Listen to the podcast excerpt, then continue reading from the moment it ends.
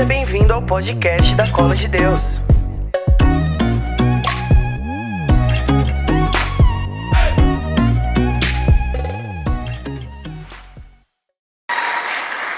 Amém.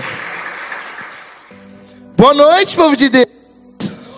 Não, não, não, não. Tem gente aqui nesse lugar. Boa noite, povo de Deus.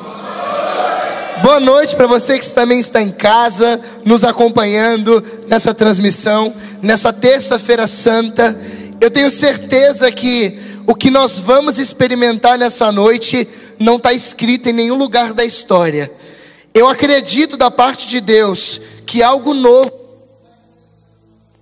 isso daqui não é porque eu estou pregando, mas é porque eu acredito que a palavra de Deus, ela tem algo novo para os nossos corações.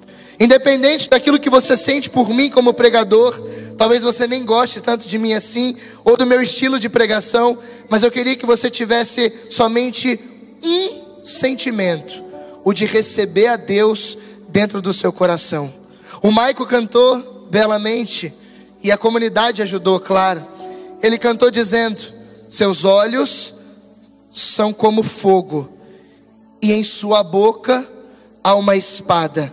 A espada na boca de Deus é a palavra de Deus que diz Paulo separa a alma do espírito e hoje vai cortar o seu coração nessa noite. Amém? Ninguém, ninguém deu nem um glória, fiquei chateado, mas até o final a gente consegue.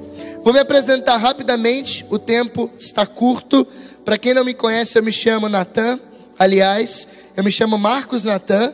Eu tenho 25 anos de idade, sou casado com a linda Elisa, graças a Deus.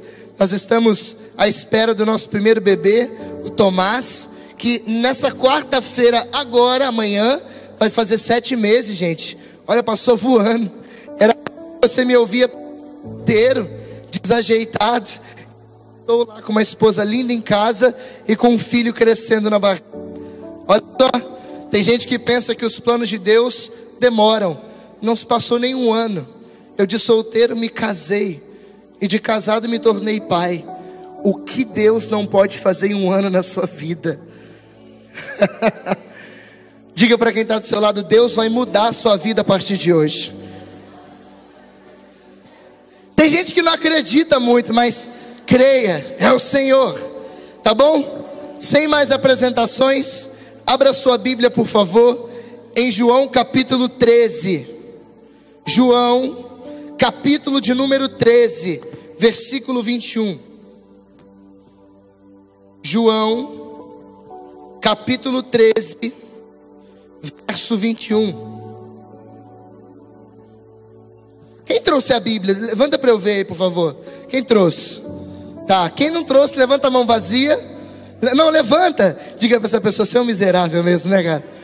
Nem a Bíblia você teve a coragem de trazer. Você que está em casa e não está pegando a Bíblia por preguiça, trate de pegar agora em nome de Jesus. Escreva aí nos comentários. Hashtag pegue a sua Bíblia em nome de Jesus. Presta atenção. Para quem fez Alexio Divina hoje, vai ser fácil. João capítulo 13, versículo de 21 a 33 e do 36 ao 38. Tá bom? Se você não tem Bíblia, não tem problema. Olha para mim e acompanha me olhando. Tá certo? Posso ler sim ou não? Meu Deus, eu estou com expectativa para hoje. Feche seus olhos, deixa eu rezar um pouquinho por você. Baixe sua cabeça em nome de Jesus. Ó doce e Senhora minha, dai-nos a vossa bênção para não cairmos em tentação, pois toda feliz sorte está, Maria em nossas mãos. Fazei, Senhora, que consigamos vossos filhos uma boa morte, a bênção do Pai, o amor do Filho e o poder do Espírito Santo por Cristo nosso Senhor. Amém. Para que venha o vosso reino, ó Jesus, venha o reino de Maria. Com vosso Filho, a Mãe Pia, abençoai-nos, Virgem Maria, em nome do Pai, do Filho e do Espírito Santo. Amém. Você conseguiu aumentar essa caixa um pouquinho, Rafa, de trás aqui para me ouvir melhor? Eu agradeço. João capítulo 13, versículo 21, diz assim: Naquele tempo, estando Jesus à mesa com os discípulos, Jesus ficou profundamente como e testemunhou. Gente, olha para mim, olha para mim. Olha que coisa bonita. Jesus está comovido, cheio de emoção. Para para pensar, você já ouviu alguém que você ama chorando? Não chega a dar um aperto na alma? Por exemplo, aqui, ó. Não me julguem. Quem já fez aqui a mãe chorar? Eu já fiz minha mãe chorar. O pessoal levantou meio tímido assim, né? É uma dor na alma. Às vezes até uma mistura meio de ódio, que você que está causando aquilo, você não sabe o que fazer para parar. Olha aqui, olha para mim, olha para mim. Jesus está comovido e testemunhou. Ele está contando para ele, para os amigos dele com emoção, aquilo que ele está sentindo. De novo. Naquele tempo, estando Jesus à mesa com os discípulos, profundamente comovido e testemunhou: Em verdade, em verdade vos digo, um de vós me entregará. Desconcertados, os discípulos olhavam uns para os outros. Olha para quem está do seu lado aí agora. Olha as pessoas que estão à sua volta. Os discípulos olhavam uns para os outros, pois não sabiam de quem Jesus estava falando. Olha para o texto, continua 23. Um deles, a quem Jesus amava, estava recostado ao lado de Jesus. Simão Pedro fez um sinal para que ele procurasse saber quem Jesus estava falando. Então, o discípulo reclinou-se sobre o peito de Jesus. Imagina a cena. Ele reclinou no peito de Jesus e perguntou: Senhor, quem é? Jesus respondeu: É aquele a quem eu der o pedaço de pão passado no molho. Então Jesus pegou um pedaço de pão, molhou e deu a Judas, filho de Simão Iscariotes. Depois do pedaço de pão, Satanás entrou em Judas. E então Jesus lhe disse: O que tens que fazer, executa-o depressa. Continua, versículo 28 agora. Nenhum dos presentes compreendeu porque Jesus lhe disse isso. Como Judas guardava a bolsa, alguns pensavam que Jesus lhe queria dizer: compra o que precisamos para a festa, ou desse dinheiro, dá alguma coisa aos pobres. Depois de receber o pedaço de pão, Judas saiu imediatamente. Era noite. Depois que Judas saiu, disse Jesus: Agora foi glorificado o Filho do Homem, e Deus foi glorificado nele. Se Deus foi glorificado nele, também Deus o glorificará em si mesmo e o glorificará logo. Filhinhos, por causa do tempo, ainda estou convosco. Vós me procurei, me procurareis, e agora vos digo, como eu disse também aos judeus: para onde vou, vós não podeis ir. Simão Pedro perguntou: Senhor, para onde vais? Jesus lhe respondeu: Para onde eu vou, Pedro? Você não pode me seguir agora, mas seguirás mais tarde. Pedro disse: Senhor, por que eu não posso te seguir agora? Meu Deus, é difícil ler, não é verdade? Senhor, por que eu não posso te seguir agora? Eu darei a vida por ti. Jesus respondeu: Darás a vida por mim? Em verdade, em verdade eu te digo: o galo não cantará antes que me tenhas negado três vezes. Palavra da salvação. Dá um beijo na sua Bíblia. Quem não trouxe Bíblia não vai beijar ninguém. Uma salva de palmas para a palavra de Deus.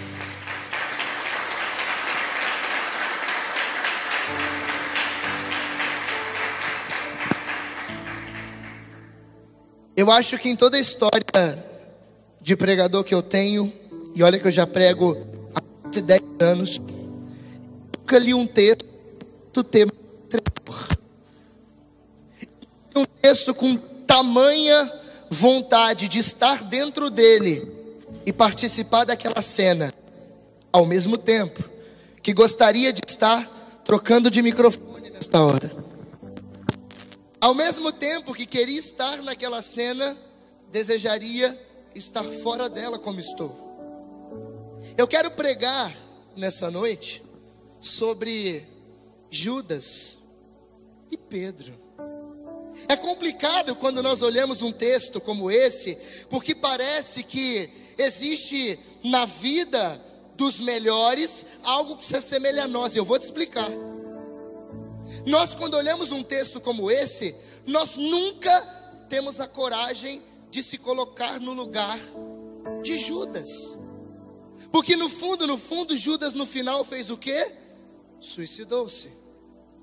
Em contrapartida, nós também, quando olhamos para a figura de Pedro, pensamos que talvez seria pretensão demais arrepender-se depois de ter negado. Eu queria que você me olhasse agora. Preste atenção, você que está em casa. O que eu vou pregar nessa noite é o desfecho da paixão de Jesus.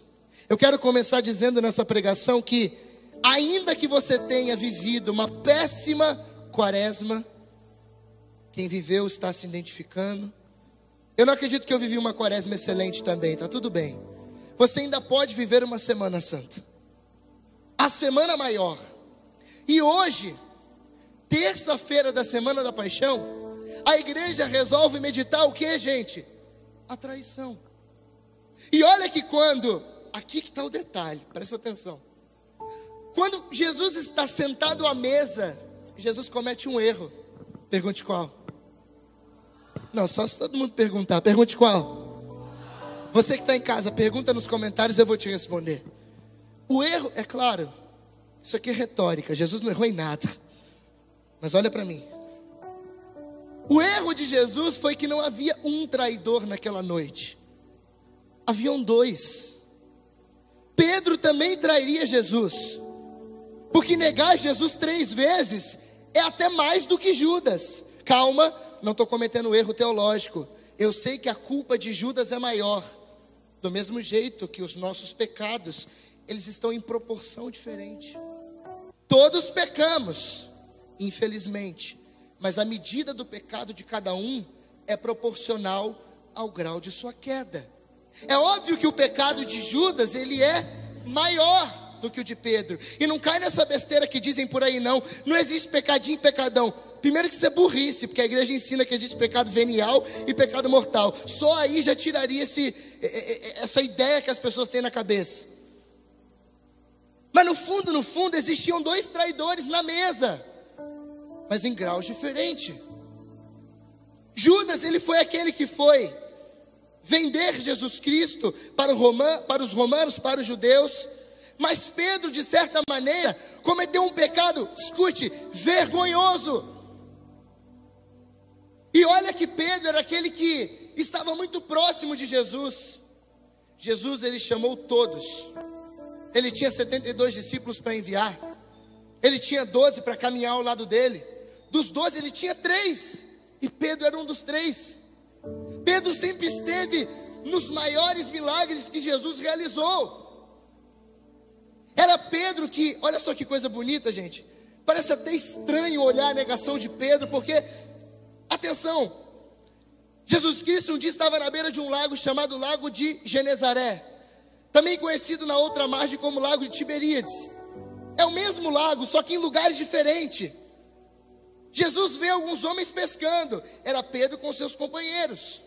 Pedro estava ali com Tiago, com João, com André, seu irmão. Jesus se aproxima, e quando ele se aproxima de Pedro, ele olha e fala: pescou alguma coisa? E Pedro de cabeça baixa já responde. Um pescador experiente diz: pesca fracassada. E Jesus lança de novo a rede, um pouco à direita. A Bíblia diz que Pedro aparentemente ele não quis obedecer aquele homem que não tinha cara de pescador, não tinha vestes de quem pesca. e aparentemente mexia com outro tipo de trabalho. Óbvio, Jesus era carpinteiro, como seu pai adotivo, José. Mas Pedro, olhando Jesus Cristo, porque a comunicação de Jesus não é no corpo, a comunicação de Jesus é na alma. Uau! Eu entendo, lendo Bíblia, que não é possível humanamente um homem olhar nos teus olhos e você deixar tudo. Sabe por quê? Porque quando Jesus olha nos olhos, ele não chama o seu corpo, ele chama a sua alma. Por isso que você faz loucuras quando Deus te chama. Porque quem ouviu o chamado não foi você, foi o que está dentro de você. A gente não percebe mais um olhar, não teria a capacidade, mas o olhar está vindo daquele que te criou, e a alma responde ao Criador. Uau! Continuo. Pedro olhou nos olhos de Jesus e vice-versa. É por isso que ele, olha, não pesquei nada na madrugada, mas em atenção, a tua palavra eu vou lançar as redes. E ele lança, e acontece o milagre da pesca, óbvio. Tá tudo bem. Ele viu uma rede se encher de peixe sem nenhuma possibilidade, probabilidade. E olha que coisa louca não para por aí. Pedro estava nas maiores empreitadas de Jesus. Quando Jesus, por exemplo, foi ressuscitar Tabita, quem entrou no quarto junto? Tiago, João e Pedro. Quando eles precisavam pagar os impostos para o governador, Jesus disse para qual dos discípulos para ir na beira do lago e pegar uma moeda de quatro dracmas da boca de um peixe? Pedro. Quando Jesus precisava subir ao monte Tabor para se transfigurar, apareceria Moisés e Elias. Quem que ele chamou? Tiago, João e Pedro. Ele estava em tudo. Só que agora Jesus está na última ceia. Ele está predizendo o que vai acontecer com ele. E na predição ele diz que tem um traidor. E eu entendo que Jesus não falava somente de Judas. Embora, claro, o desfecho do Evangelho só vai tratar Pedro alguns versículos depois. Eu quero dizer para você o seguinte: ser Pedro ou Judas nessa noite, em alguma proporção, todos nós seremos traidores.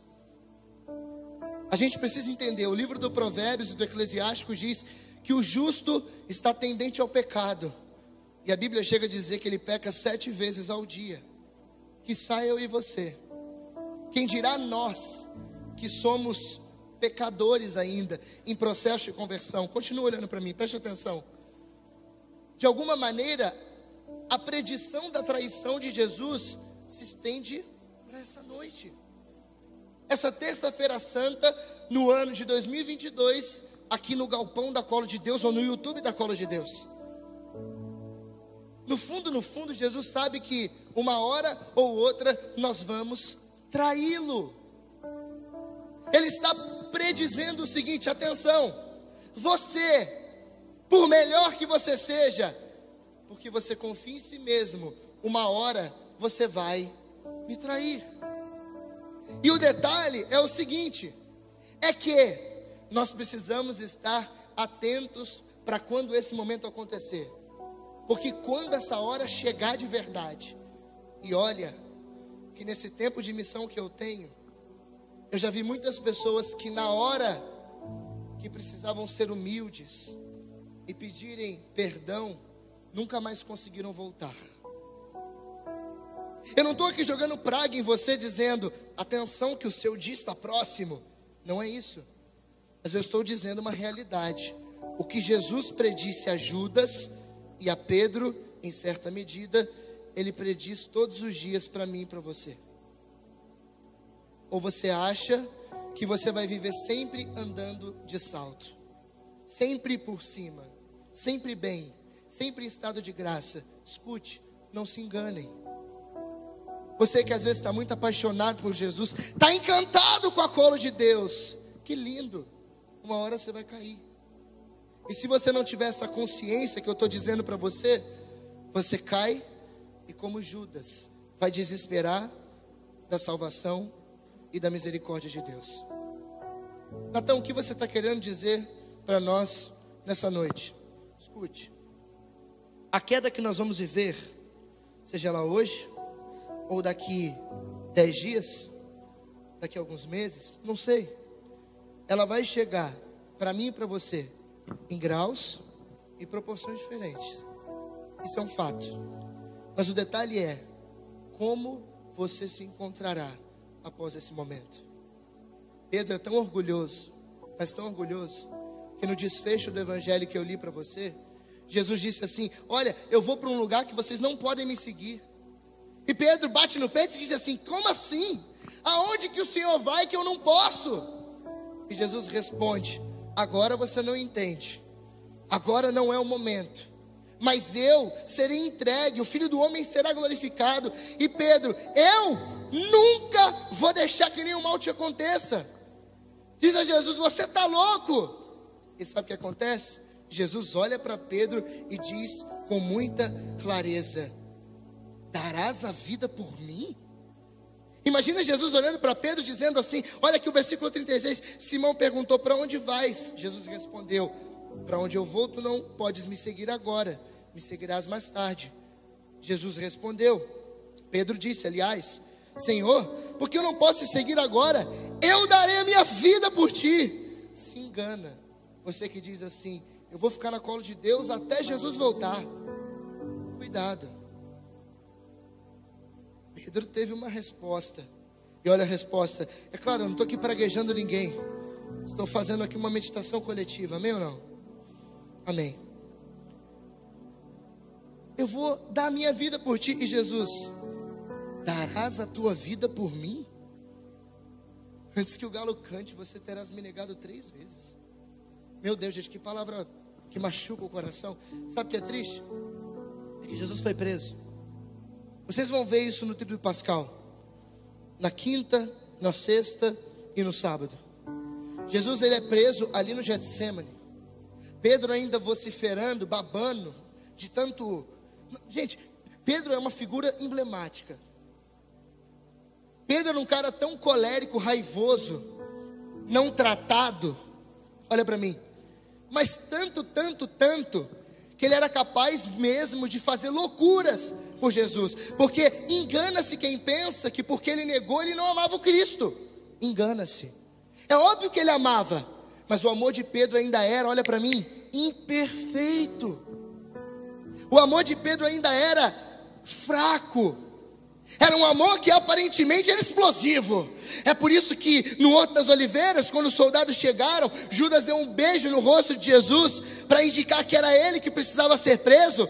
Ele, quando os soldados iam segurar Jesus Cristo, ele arranca a espada da bainha e arranca a, a orelha do soldado Malco. Só para você ter ideia, o temperamento de Pedro, às vezes se assemelha a alguns de nós aqui nessa noite, era tão raivoso, tinha tanto, tanta fúria no coração daquele homem, que São João Crisóstomo diz que na última ceia, se Jesus tivesse dito a Pedro que Judas era o traidor, Pedro teria matado Judas a dentadas. Olha o temperamento do homem. Pedro teria matado Judas a dentadas. Parece comigo e com você. Um temperamento incontrolável. Pois bem, continua. Jesus agora está como? Preso.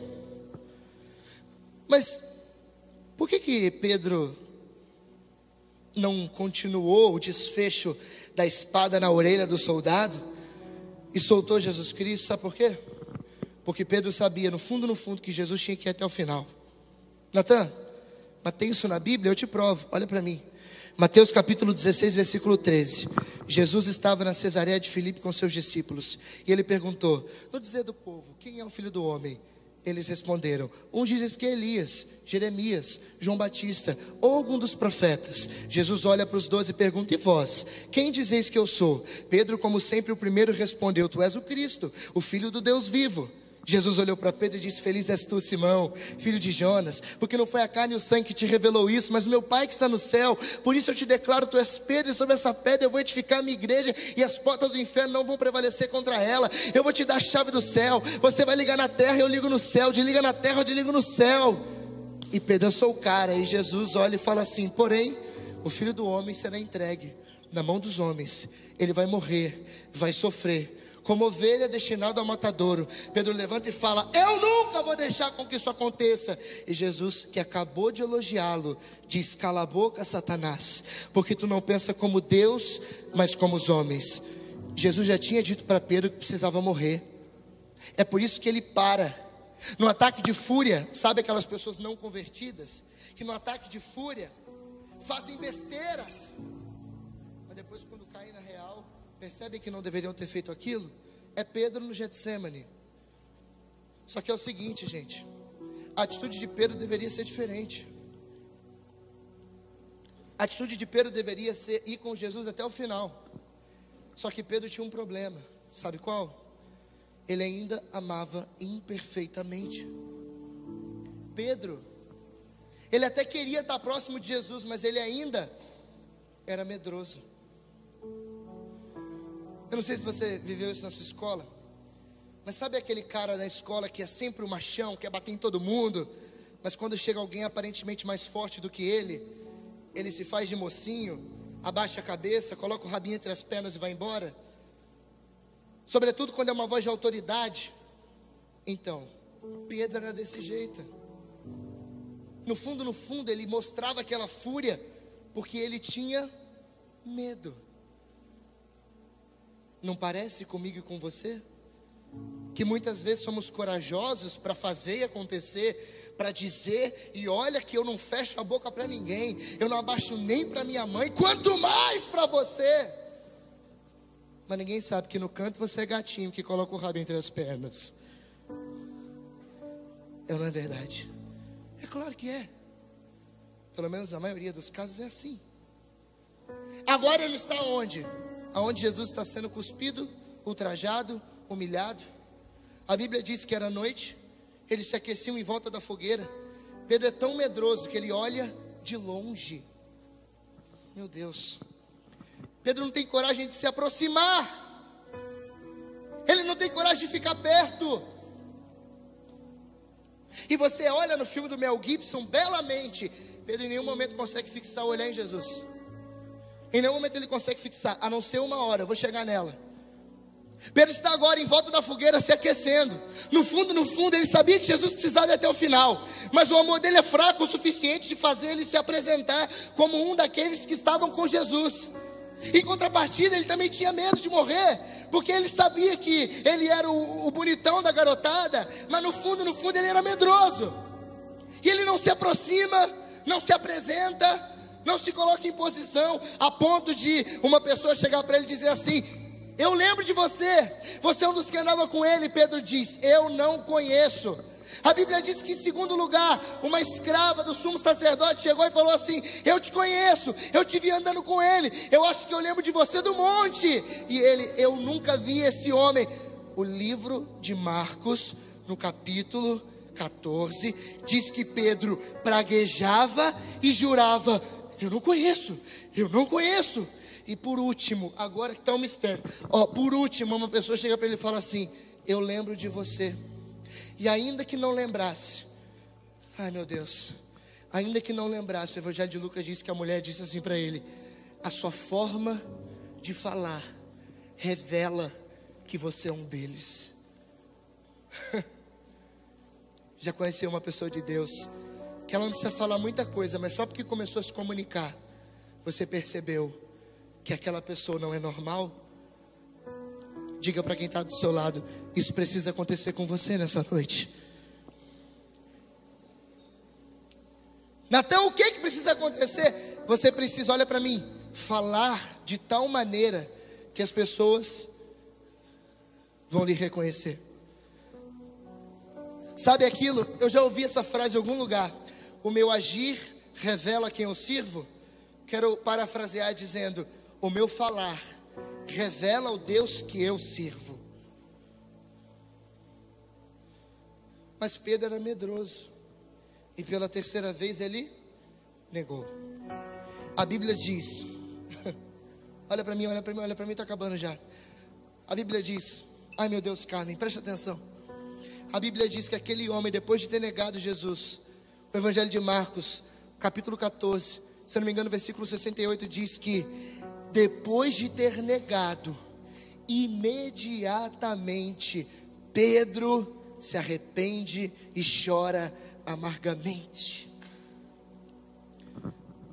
Em contrapartida, Judas estava diante dos sacerdotes, com as moedas na mão, se tremendo e também se arrependendo amargamente.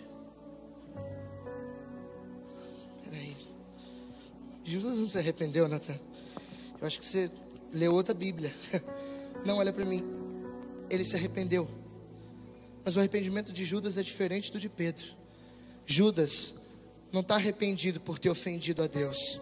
Judas tem remorso porque confiou mais nele do que no seu Senhor. Pedro se arrepende, não tem remorso. Ele tem arrependimento sincero, porque ele naquele momento entendeu que ele tinha que confiar não mais nele, mas naquele que o tinha chamado. O olhar de Pedro, a única hora que se encontra com Jesus é quando ele termina de negar e o galo canta. Muitos pregadores dizem assim: quando Jesus olha para Pedro, ele estava dizendo assim: Eu te falei que você ia cair. Eu te falei que até que você, até que o galo cantasse, você teria me negado três vezes. Escuta aqui, ó. Não foi isso. Deixa eu te contar uma coisa. Sabe qual foi o olhar de Jesus? Primeiro que Jesus ele não olha assim para ninguém, sabe por quê? Porque Jesus não joga o seu pecado na sua cara. Se você não sabe um defeito de Deus, eu vou te contar. Deus não tem memória. Deus não tem memória, mas a sua pregação da semana passada disse que um povo sem memória é um povo sem história. Deus não tem história, porque Ele não está no tempo, Ele está acima do tempo. Por que, que Deus não tem memória? Quem diz isso não sou eu, é um cardeal chamado François Vantuan. Deus não tem memória, porque se você pecou agora e se arrependeu, Ele esquece até mesmo que te perdoou. Uau! Ele esqueceu que te perdoou. O Papa Bento XVI diz que a memória de Deus se apaga quando nós confessamos. Uau! Pedro olha para Jesus. Sabe qual foi o olhar de Jesus para ele? Não foi o da última ceia dizendo: Antes que o galo cante, você terás me negado três vezes. Sabe qual olhar foi? Foi o mesmo olhar do lago de Tiberíades, dizendo: Não te fiz para pescar peixes, mas para pescar homens. Você pode cair quantas vezes quiser. Jesus vai olhar nos teus olhos e dizer: Lembra do porquê eu te chamei. Levanta do pecado que você cometeu, porque eu tenho almas para você buscar. Porque o seu pecado não dá a sua eleição. Quem te deu foi eu. Eu te constituí, eu te escolhi. Tu és Pedro, e sobre essa pedra eu vou edificar a minha igreja. Agora você é pequeno, mas eu te fiz grande porque eu te perdoei. A pregação poderia acabar, mas eu vou continuar. Se você entender isso aqui, você não será Judas nunca, mas sempre Pedro. É óbvio que aparentemente a gente sempre vai querer se colocar no lugar de Pedro, mas na hora que acontece o pecado na nossa vida, a gente se esquece que Pedro existe. Porque no fundo, no fundo, a gente confia em si mesmo e não em Deus. É por isso que tem um monte de gente na igreja frustrada com a vocação. Ninguém me ama, ninguém me quer, ninguém me escolhe. Eu não canto, eu não prego. Eu não... Ei! Quem te chamou foi Deus. Ah, é por causa do meu pecado. O pessoal me conhece, conhece a minha vida. Cala a boca. Ninguém está preocupado com o que você está fazendo dentro do seu quarto. Estão preocupados com você responder o chamado de Deus na sua vida e pronto, acabou. O olhar de Jesus é esse. E Natan, por que você está dando tanta ênfase no olhar de Jesus? Sabe por quê? Porque a predição de Jesus não é para a última ceia somente, é para hoje. Lembra, Jesus está predizendo: olha, você vai cair, você vai me trair, você vai me negar. Mas qual vai ser a sua reação? A de Judas ou de Pedro? Vai desesperar da misericórdia? Escrupuloso, miserável, que está sentado aqui ou está em casa? Quem não sabe que é escrupuloso não tem problema, esquece o que eu falei. Mas quanta gente que está aqui, ó, Ah, eu vivo em pecado, ninguém me ama, Deus não me ama, eu vivo no pecado, eu vivo na miséria, Satanás está andando comigo, me abraçou. Chega! Deus te ama! Porque assim, tem gente que olha para mim e pensa assim: esse cara só bate, esse cara só pega no nosso pé, só prega exortativamente. E acredite, meu nome é Natan, não é à toa. Natan é o profeta que exortou Davi. É por isso que muitas vezes eu venho e bato na tua cara. Mas hoje eu vim pregar também uma outra faceta do Evangelho. Porque eu não prego o Evangelho por conveniência, eu prego o Evangelho completo. E o completo tem profecia, mas tem misericórdia também.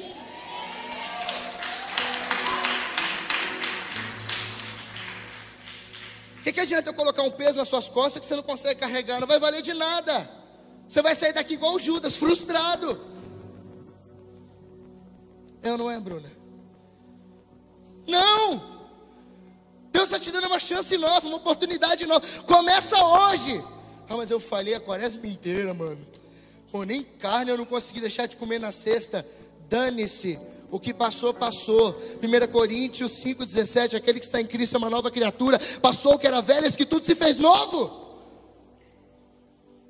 Deixa eu continuar. Ele traiu mas se arrependeu. Escute, para terminar.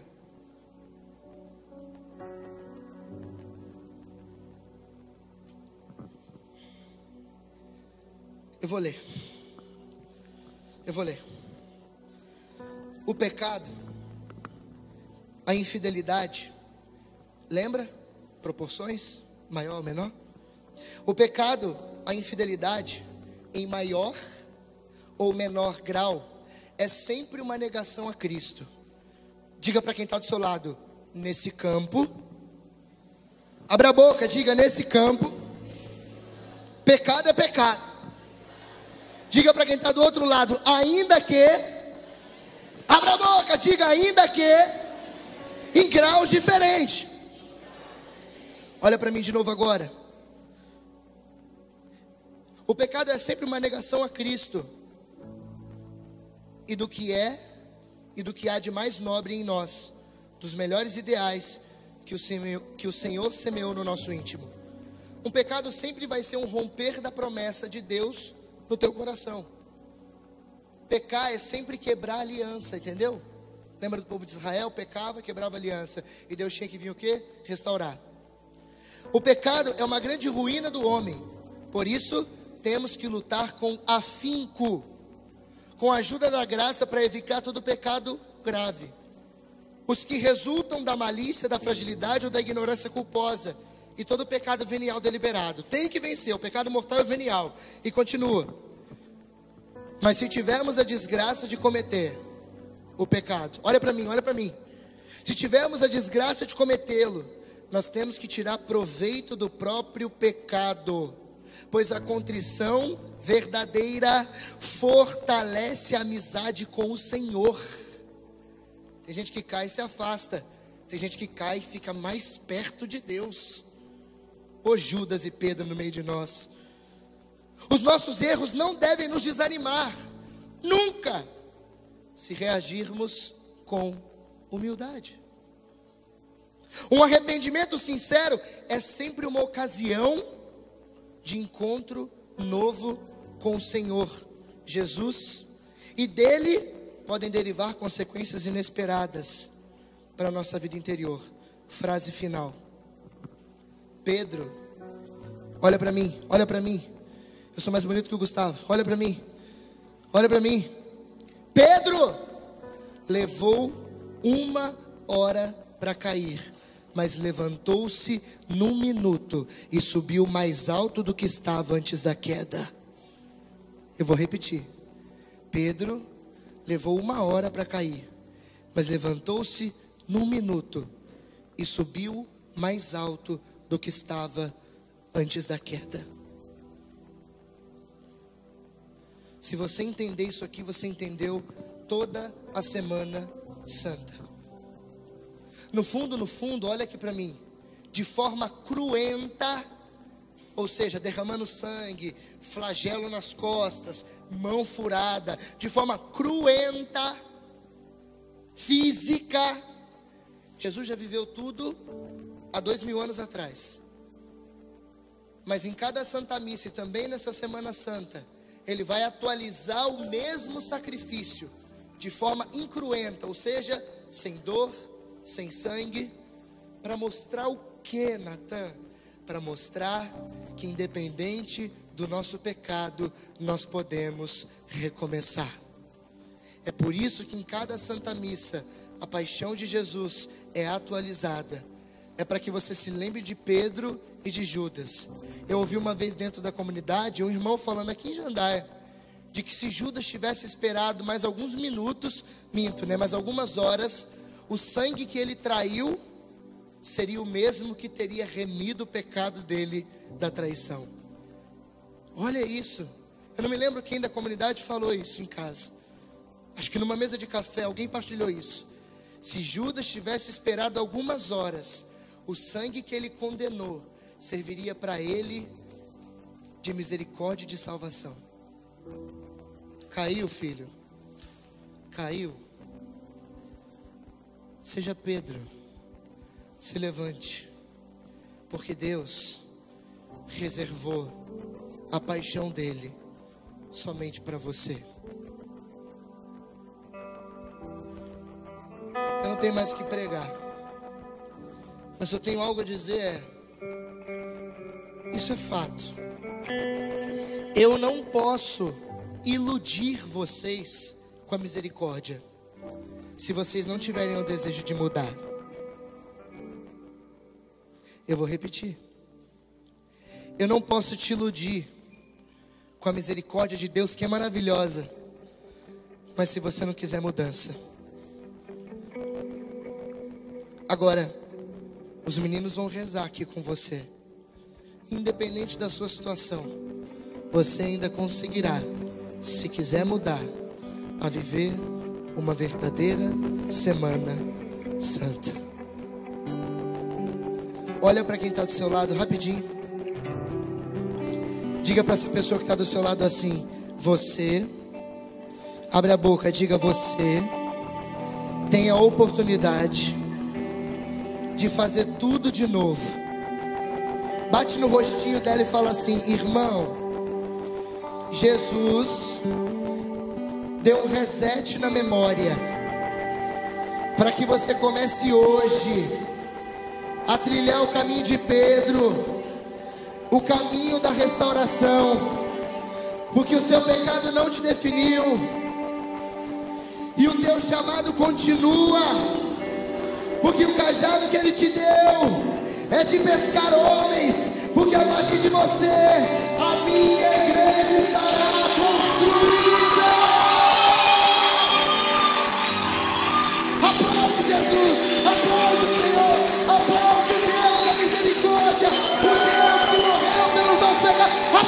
Aplaude, igreja, aplaude.